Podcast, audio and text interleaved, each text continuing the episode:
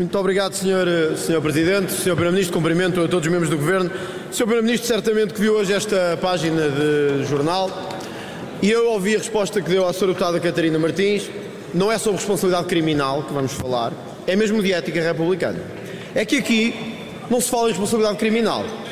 Diz-se que a PJ descobriu a multiplicação de dinheiro no banco depositado em nome de Carla Alves. Não é o marido, e portanto não venho com a história das mulheres e do casamento, que isso dá para encher eh, meio. meio chouriços, não dá para encher mais que isso. Aqui a conversa é fácil, Sr. Primeiro-Ministro. É que na conta da Secretária de Estado do seu governo entrou em três anos dinheiro que não corresponde à sua declaração. Lembra-se do acórdão que manteve o seu ex, o ex-Primeiro-Ministro na prisão? Dizia: quem cabritos dá e cabras não tem, de algum lado lhe vem. E portanto, Sr. Primeiro-Ministro, não está em causa se Carla Alves é acusada ou não, penso que não seja. Como disse o Sr. Primeiro-Ministro, penso que não está sequer uh, neste processo de acusação. Mas nas suas contas está dinheiro não declarado. E nas suas contas está dinheiro triplamente declarado, que não declarado. E eu pergunto se é isso que quer passar para o país. A imagem de que é normal um governante nas suas contas ter dinheiro que não declarou. Portanto, não venha com a conversa de responsabilidades criminais. Estamos a falar de possível responsabilidade fiscal, como o Sr. Ministro sabe bem, e que agora a autoridade tributária certamente fará o caminho que tem que fazer, mas isso é outra questão que não é para aqui chamada. Aqui é a pura responsabilidade política. É se acha normal, porque no caso da, da, da, da de Estado, Alexandra Reis, também não estava em causa a responsabilidade criminal. Então, se a, se a de Estado pode pedir um milhão e meio de indenização e depois receber meio milhão, e nós achamos mal, e bem, e achamos normal que uma secretária de Estado tenha nas suas contas dinheiro não declarado, seja a conta dela, repare, a conta é dela também. Esteja em nome dela ou do marido ou do outro, é dela, está em nome dela, é titulada em nome dela. E não há ninguém neste país que possa dizer o contrário. Sr. Primeiro-Ministro, são casos atrás de casos que minam o prestígio e a autoridade do seu governo. Todos ouvimos o seu Ministro das Finanças, que acabou de elogiar, dizer que afastou Carla Alves por prestígio e autoridade do governo. Alexandre Reis, peço desculpa, por prestígio e autoridade do governo. Pergunto-lhe se manter Carla Alves ajuda ao prestígio e à autoridade do governo, ou se vamos ter uma nova novela durante não sei quantos dias até acabarmos, como todos sabemos que provavelmente vai acabar. Mas eu sei que hoje isto podia passar pelos pingos da chuva, mas eu não me esqueço de João Cravinho, que está aqui hoje também, nesta moção de censura.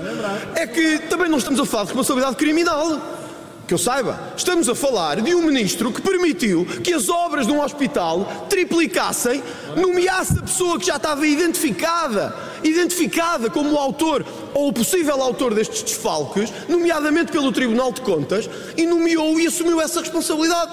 Acha que isto conduz e contribui para a autoridade e para o prestígio, para a ética republicana que vocês tanto gostam de falar? A ética republicana é manter um ministro que nomeou uma pessoa que triplicou o orçamento, que permitiu a derrapagem e que acabou num triste episódio de algemas a sair do seu trabalho? É isso que é bom para o governo? É isso que é bom para o prestígio da República?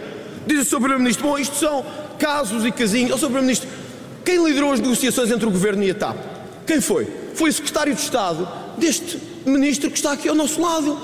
E portanto nós podemos repetir mil vezes ao país, ninguém sabia de nada. O próprio Primeiro-Ministro veio de fato de treino, penso que estava de fato de treino ou de uma camisola, à porta de um, de, um, de um, pavilhão e disse: Eu não sei de nada, vamos deixar que isto corra agora aos seus termos. Ó oh, oh, Primeiro-Ministro, eu vou-lhe dizer uma coisa: é verdade, estava de fato de treino ou de camisola, eu às vezes, eu às vezes também ando, acontece com todos, é raro, mas às vezes também ando. Sr. Primeiro-Ministro, ninguém acredita, ninguém acredita que o seu Primeiro-Ministro ou que ninguém do seu governo saberia. E portanto, hoje o Sr. Primeiro-Ministro disse aqui uma coisa relevante é que quem sabia assumiu responsabilidades.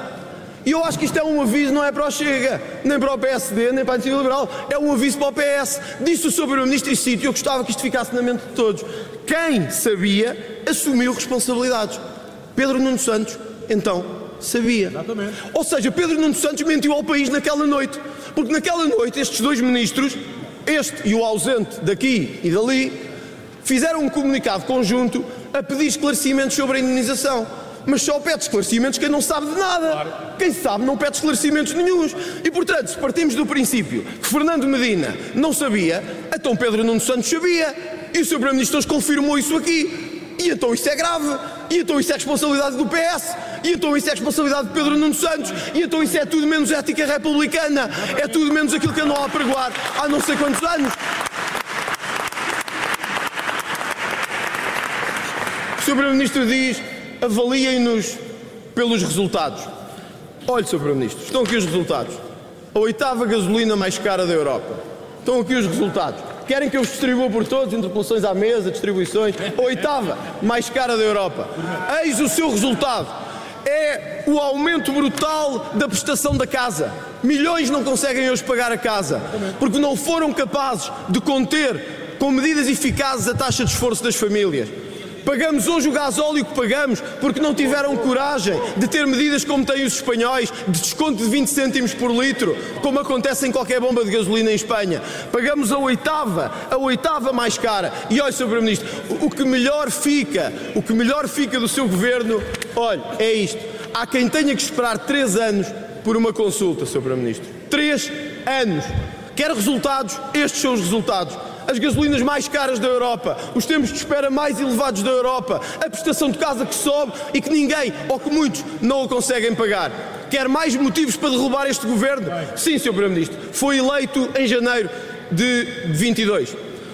Contra as expectativas e certamente sem o voto daqueles que votaram em nós e noutros, o PS conseguiu uma maioria absoluta mas a legitimidade de uma maioria absoluta foi-se degradando quando pôs em causa a autoridade e os desejos de um país que votou num governo para os salvar e não para os afundar ainda mais. Passou um ano das eleições. Um ano. Passou um ano das eleições. E o, e o que temos é o governo em queda livre.